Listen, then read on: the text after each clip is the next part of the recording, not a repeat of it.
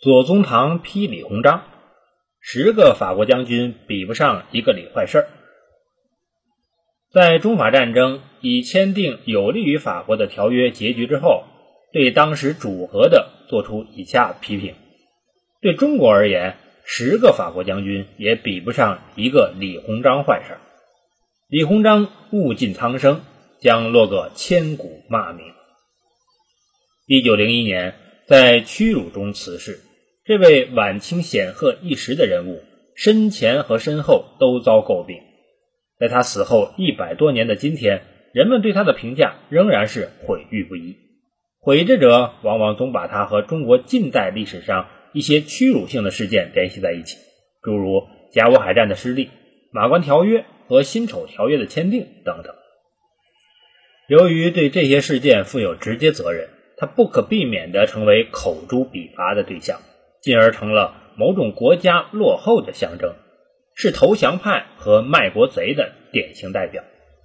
预制者认为他是近代中国的一位爱国者，是晚清近代化事业的主要开创者，是一代先进知识分子的凝聚中心。那么，李鸿章究竟是爱国者还是卖国贼？究竟是好人还是坏人？实际上，对于李鸿章，既不能简单的做出判定。也不能用现代人的眼光去衡量当年的所作所为，更不能一骂了事。要认识和评价，必须弄清以下两个前提：一是本人所处的时代背景。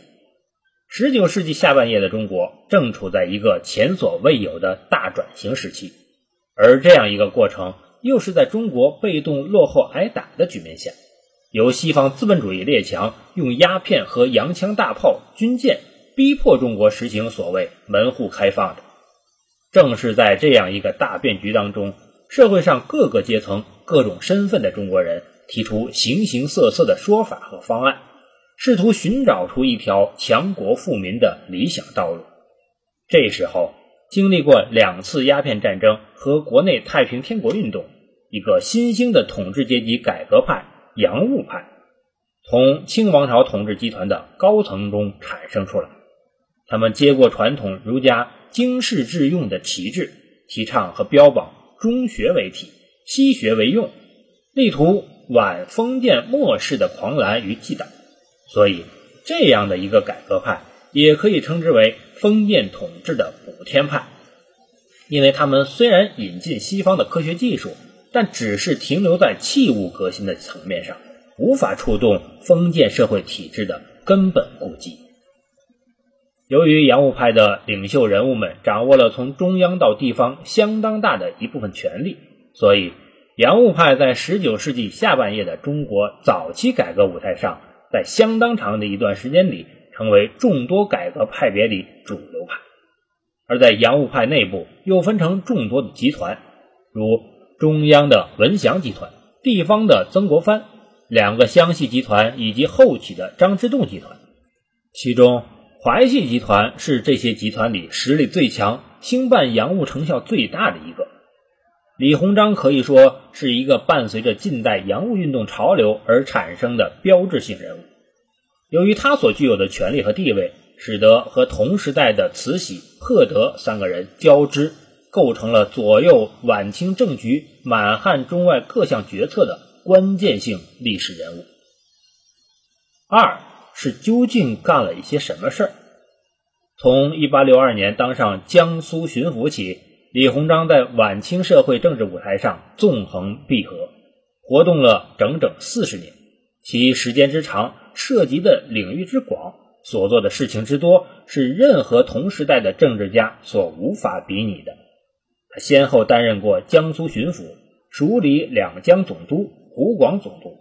从1870年起，在长达25年的时间里，一直担任直隶总督兼北洋大臣、文华殿大学士，是清朝政府高层参与决策、执行决策的重要人物。在军事上，李鸿章是淮军和北洋水师的创始人，开了中国军队近代化的先河。他创建了中国历史上第一支近代意义上的海军和一系列军工企业，为中国工业打下最早的基础。在经济领域，早期的四大军工企业江南制造局、金陵机器局、天津机器局、福州船政局，李鸿章一个人就办了前三个。后来他还办了轮船招商局、天津电报总局、上海机器织布局等等，并且率先倡导在中国修建铁路。可以说，他在洋务活动中创办最多，成效最大。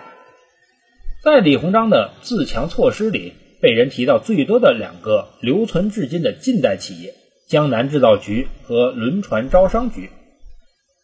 江南制造局采取中国人担任领导，聘请外国技师；而轮船招商局作为民用的服务企业，则是纯粹的华人企业。它的章程里特别规定不接受外国资本。相比之下，江南制造局由于模仿生产西方的船只兵器，受国外的影响最大；而轮船招商局由于采用了股份制，在组织结构上更先进。它所采用的洋为中用的模式，甚至一些具体的组织生产的方式，一直为后来的民族工业所习用。从细节和布局上看，李鸿章采取的措施是先进的，代表了未来中国发展方向的，但。就他们所想达到的中国自强的目的来说，在当时根本不可能实现，因为李鸿章的思想核心仍然是为清王朝服务，仍然希望保留封建统治和现有的政治结构。这就意味着他所倡导的现代化本质上是一种防御性的现代化，是没有实现的可能的。梁启超说李鸿章只懂洋务，不懂国务，可谓一语中的。这就是他思想中最落后的一面，也是他个人悲剧性人生的来源。在外交领域，从19世纪70年代起，他就代表清政府经办了许许多多的对外交涉，天津教案、中日建交等等，中法新约、马关条约、中俄密约、辛丑条约，绝大部分对外条约都是由他出面签订的，以致在当时外国人的眼里。李鸿章就代表着清朝政府，甚至只见李鸿章而不见清朝皇帝。其实，从某种意义上可以说，李鸿章就是中国近代历史的一个缩影。不了解李鸿章，就不能深入了解19世纪下半叶的中国，也不能深入研究中国近代史。